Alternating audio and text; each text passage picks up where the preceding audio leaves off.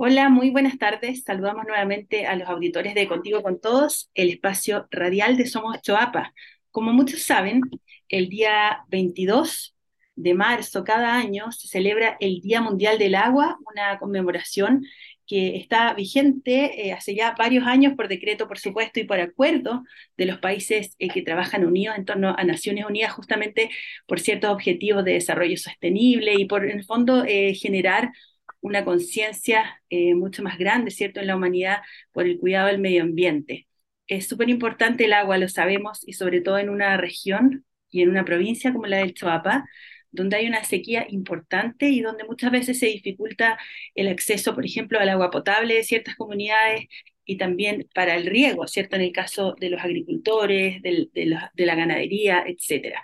Hay un trabajo que nosotros a través del programa hemos ido difundiendo bastante que tiene que ver con Aproxima y Confluye, que son los programas hídricos de Fundación Minera Los Pelambres que se impulsan en el territorio y justamente queremos hablar sobre esos programas con nuestro entrevistado de hoy. Nos acompaña Carlos Núñez, él es jefe del área de recursos hídricos de la Fundación Minera Los Pelambres, ingeniero agrónomo de la Pontificia Universidad Católica de Valparaíso con especialidad en frutales y riego Carlos cuenta con un magíster también en gestión de recursos humanos para zonas áridas y semiáridas en la Universidad de La Serena.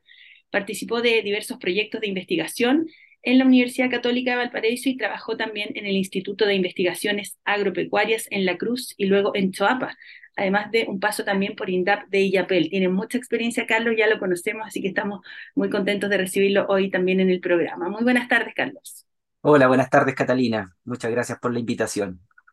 Gracias, gracias a ti. Lo, lo decíamos, ¿cierto? Los 22 de marzo se conmemora el Día Mundial del Agua,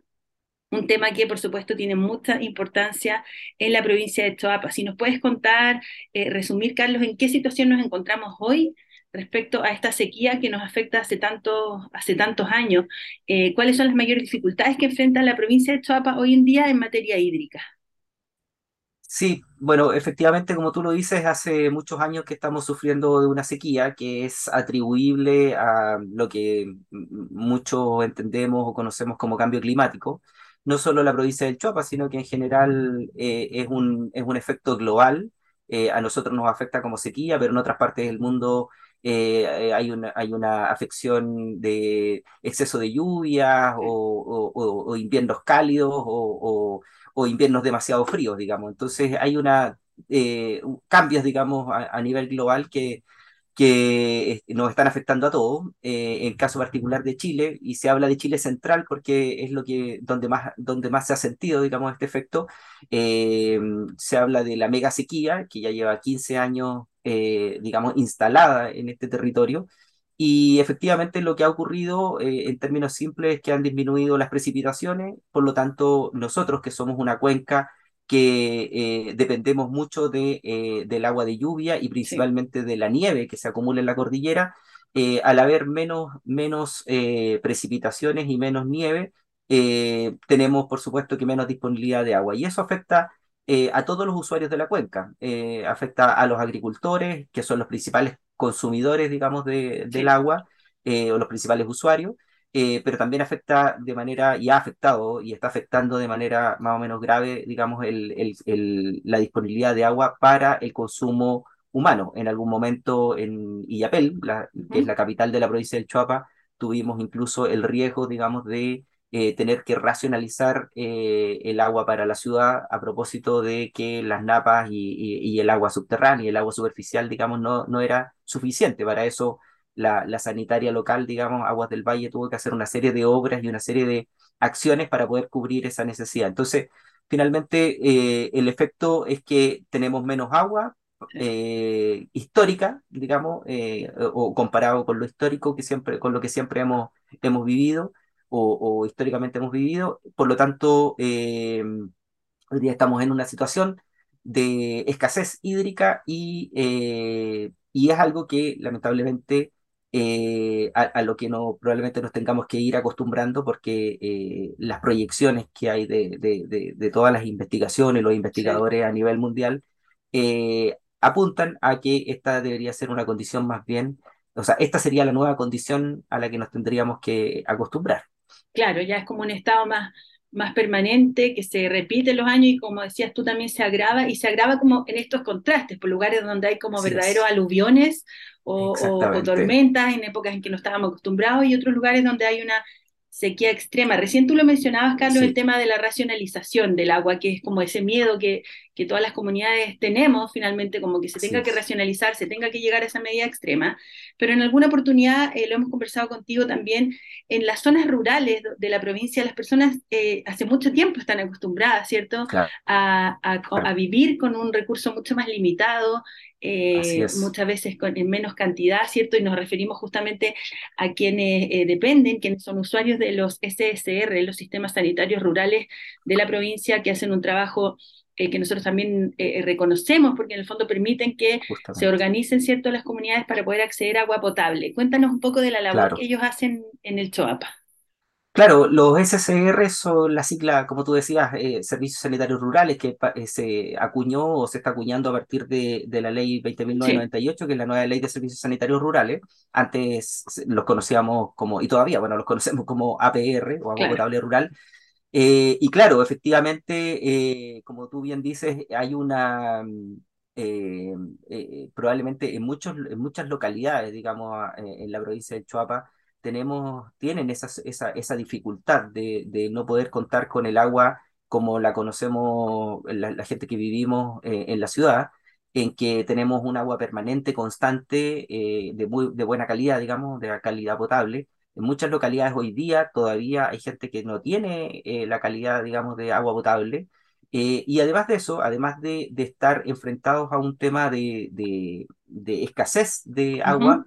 eh, también hay una serie de dificultades que tienen que eh, sortear, digamos, estos servicios sanitarios rurales que tienen que ver con la infraestructura con la que cuentan, que tiene que ver con la operación de los sistemas, para que la gente se haga una idea clara de esto. Eh, lo, que hay en, las áreas rurales, digamos, el, que, el, encargado de entregar el agua potable, algo que, es fundamental, digamos, para sostener la vida y la actividad en una localidad rural, está a cargo de los propios vecinos. Eh, y, de un operador que, que, que digamos, que, que, tiene que, eh, que es el responsable, digamos, de hacer funcionar el sistema, de que, de, que todo eh, opere de la, de la mejor manera posible, pero muchas veces se enfrentan con situaciones como un corte de electricidad o, muchas veces se, se, se, enfrentan a, a, una situación de rotura, de matriz o problemas con una bomba, problemas con un filtro, lo que sea, y que muchas veces no tienen la capacidad eh, de reacción o de, o de resolverlo de la, de la, manera más rápida posible. Por lo tanto, eh, hay, hay, cortes, digamos, que se denominan cortes no programados porque son por una emergencia, y esos cortes a veces pueden durar horas o días incluso. Eh, y bueno, y obviamente que la, la, la, localidad, digamos, la, localidad rural, tiene que tratar de adaptarse un poco a esa, a esa situación y a esa realidad que tienen ellos. Eh, y bueno, justamente nosotros lo que buscamos es tratar de apoyar a través de, los programas que tú mencionabas al principio, eh, para que ojalá que esa continuidad del servicio sea siempre permanente, que sea eh, calidad, continuidad del servicio pueda satisfacer de la mejor manera posible la necesidad que tienen los vecinos de, de la provincia de Chuapa. Perfecto, eso es en la línea entonces del agua para consumo humano, ¿cierto? Que es el programa Proxima y donde ustedes trabajan de la mano con los servicios sanitarios rurales y por supuesto también con organismos públicos eh, que se dedican a, justamente impulsar este tipo de proyectos. Y entendemos, Carlos, que también hay otra línea que tiene que ver con el riego. Cuéntanos ahí también, porque claro, uno, uno piensa siempre, claro, en el consumo, en el agua que, que ocupamos en la casa, pero claro. también en una zona que tiene fuerte, fuerte producción agrícola y ganadera también se necesita agua para esos temas. Justamente, con, con, con eh, ahí el trabajo es con las juntas de vigilancia principalmente, en un programa que se llama Confluye, eh, que estamos desarrollando hace 15 años atrás. Eh, primero con la Junta de Vigilancia del río Chuapa, después partimos con la Junta de Vigilancia del río Yapeli y del río Chalinga, Em, y ahí lo que buscamos eh, es tratar de apoyar con infraestructura eh, para mejorar primero la conducción del agua por, por las redes de canales que tienen cada una de estas subcuencas eh, y por otra parte también apoyar proyectos de riego intrapredial que llamamos, que es el proyecto que está dentro del predio, dentro de la parcela de un usuario, para ser más eficiente con el, con el uso de esa, de esa agua. Eh, y ahí, bueno, también trabajamos con el Estado porque estos proyectos eh, que, que, nosotros, digamos, promovemos son presentados a la Comisión Nacional de Riego, quien es quien administra la ley 18.450 y, quien, y quienes son los que financian, en, en, en, definitiva, estos proyectos. Entonces, con eso, lo que logramos es que eh, mejoramos la eficiencia de traslado de agua, digamos, de un punto a otro, con un impacto que es bien importante porque el agua, si bien es cierto, no se pierde porque se infiltra, ¿ya? Pero eh, los agricultores lo que buscan, digamos, es que ojalá la mayor cantidad de agua que ingresa a un canal llegue, esa, esa, gran, esa, esa cantidad de agua, ojalá llegue intacta a la puerta de mi predio para yo poder regar, digamos, la, la, la superficie que tengo que regar. Entonces, cuando se logra impermeabilizar un canal, logramos avanzar en esa, en esa línea. Ahora, eh, hemos hecho esto, como te decía, con con eh, apoyo del Estado eh, a través de los proyectos de la ley 18450, pero además de eso también en, en el último tiempo y a propósito de las emergencias eh, hídricas que, que, hemos vivido en los últimos uh -huh. años, el Estado también a través del gobierno regional, por ejemplo, ha dispuesto de un material que es una geomembrana, que es un plástico duro, mucha gente en, en, en el campo seguramente lo habrá visto,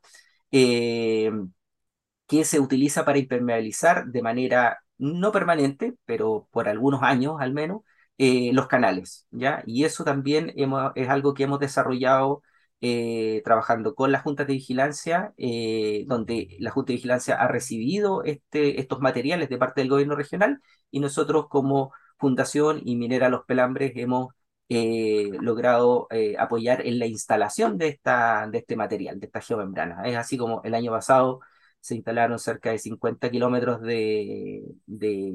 digamos, de, de, revestimiento en general de, de con, con, esta geomembrana. Perfecto. Carlos, eh, si pudiéramos también eh, revisar lo que fue el 2022, ¿qué, ¿con qué cifras, con qué números te quedas tú, eh, por supuesto como reflejo del trabajo que se ha hecho desde la Fundación para justamente mejorar el acceso a agua en la provincia? Mm. ¿Cuántas personas se vieron beneficiadas, por ejemplo, con este, con este trabajo? Bueno, lo primero es lo que yo te decía recién, eh, se hizo un, un, trabajo bien importante, bien interesante con eh, proyectos eh, de emergencia, donde se revistieron varios kilómetros de, de, de, canales con este material, esta geomembrana, que como yo te decía no es permanente, pero sí ayuda muchísimo y, y con un cierto cuidado puede, puede durar 5 o 10 años, digamos, instalado. Y eh, ha mejorado muchísimo la condición de muchos agricultores en el sentido de que eh, ya eh, la poca agua que, que, que, puede circular por el canal logra llegar de buena forma a su, a su predio.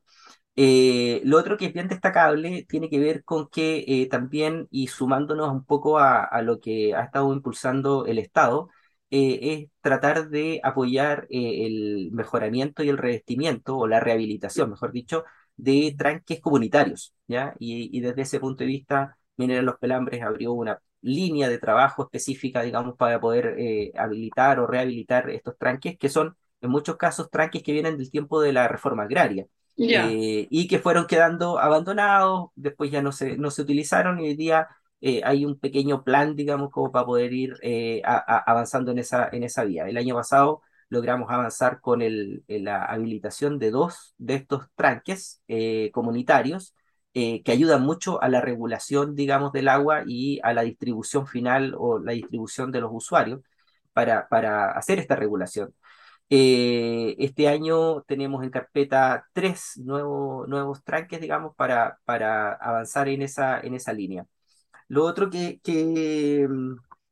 que es eh, importante es que con el programa Proxima también avanzamos o, o, o hicimos una cantidad importante de capacitaciones, sí. eh, seminarios se hicieron a propósito de los cambios en el código de agua, a propósito de, de eh, el nuevo catastro público de agua eh, y también pensando un poco en, en, en el futuro, exponiendo a, a algunos especialistas en relación a alternativas productivas o a manejos específicos, digamos, de algunos ensayos que en los que también nosotros participamos, como algunas tecnologías que tienen que ver con riego subterráneo, que tienen que ver con el uso de hidrogeles. Eh, creo que ahí también pusimos harto énfasis y tuvimos una muy buena respuesta en el sentido de la participación de las personas. Participaron muchas personas en, eso, en, eso, en esos eh, seminarios. y, y, creo que lo, lo, lo, último, digamos, importante y también que yo creo que es lo que va a marcar un poco el, el, el 2023 tiene que ver con lograr o haber logrado avanzar en un proyecto que, que, que veníamos trabajando y que, bien, eh, que nos no tiene muy entusiasmado, que es una línea nueva que tiene el programa Aproxima, que se llama Aproxima en Red. Ese Aproxima en Red lo, lo que busca es eh, generar datos e información eh, a tres niveles, a un primer nivel que eh, le va a servir a cada SCR para la toma de decisiones, porque son datos de su, propio, de su propia infraestructura, digamos, de su propia operación, por lo tanto, la información que se va a juntar ahí va a servir para poder tomar este, estas decisiones a, nivel SCR, pero además de eso, esa información que se va juntando con otra información de los otros SCR, de sus vecinos, por así decirlo, va a poder generar información de la cuenca eh, o del sector, digamos, donde ellos están, están instalados. Y esto también va a poder servir para poder hacer un análisis más, mucho más macro y, y, poder eh, generar eh, decisiones a largo plazo probablemente, pero que tienen que ver con cómo se comporta la cuenca frente a distintas variables climáticas o de, de, uso y de consumo del agua. Entonces, y yo creo que eso, como te decía, creo que es algo que es súper destacable, eh, que con lo que cerramos el año pasado y hoy día ya estamos en condiciones de poder partir, o estamos partiendo ya, de hecho, eh, este, este, este programa eh, que tiene un alcance provincial. ya está presentado el programa en las cuatro comunas, las, las, cuatro comunas ha, tenido muy buena recepción y tenemos ya a los primeros SCR ya con sus diagnósticos en, las comunas de Canela y Los Vilos y, partimos pronto con Salamanca y con Illapel. Claro, y como decías tú, en el fondo con toda esta información, los mismos SSR pueden tomar mejores decisiones, se puede conocer mejor, ¿cierto?, cómo, cómo están funcionando, cómo se están moviendo las aguas también en toda esta zona, pensando en lo que tú decías, que quizás esta ya es la realidad que se instaló, eh, es muy difícil que se revierta, ¿cierto?, el tema de la sequía, entonces eh, es importante contar con más y mejores herramientas para gestionar de manera más eficiente el recurso hídrico. Eh, Carlos, súper bueno el trabajo que se está haciendo. Nosotros también lo hemos visto, eh, por ejemplo, cuando tú mencionabas las capacitaciones, porque en el fondo me queda dando vuelta lo que planteabas. E,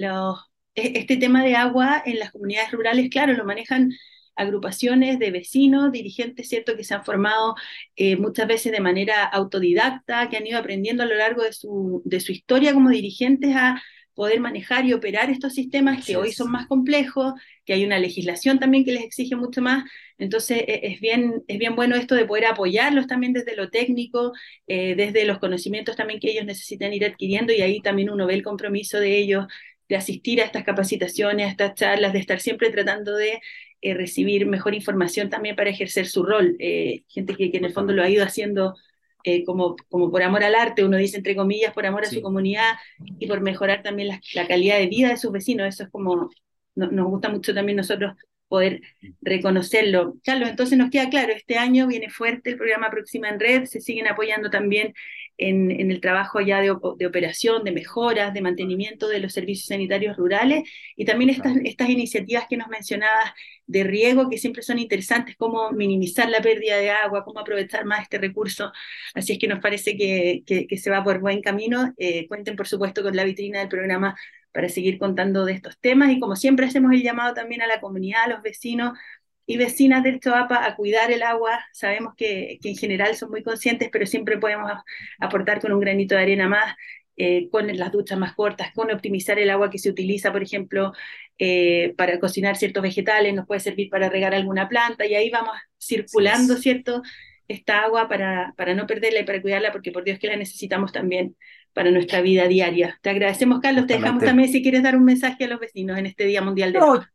Sí, por supuesto, bueno, saludarlos eh, y, y, y, nada, pues sumarme a, lo que tú planteas, digamos, de que en realidad, claro, mucha gente dice a veces, eh, yo eh, con mi, mi colaboración a lo mejor es muy mínima, finalmente, por lo tanto, no se le da mucha importancia, pero finalmente lo que buscamos es generar conciencia Eh, creo que es bien destacable lo que tú también planteabas sobre eh, los dirigentes. Eh, vayan para ellos un saludo bien, bien especial eh, porque a diferencia de lo que pasa, por ejemplo, en la ciudad, en que uno paga una cuenta y hay una empresa, Sí, digamos, como tal, detrás de, de la operación de un sistema, en estos casos no, hay vecinos, vecinos a los que no se les paga, digamos,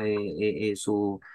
toda su directiva, digamos, es ad honorem, entonces... eh, y muchas veces requiere de que ellos estén en una reunión, que dejen muchas veces de hacer sus propios, sus propias cosas para poder cumplir con, con, eh, con eh, este, este rol, digamos, que, que asumen. Eh, por lo tanto, eh, creo que en la medida que nosotros también nos sumamos y ayudamos y colaboramos, digamos, a, a- a esa, a esa gestión, eh, eh, podemos asegurar, digamos, el, el- el buen uso del, del agua y, y- y de estos sistemas, digamos, para, para mantener el, la, la continuidad de él.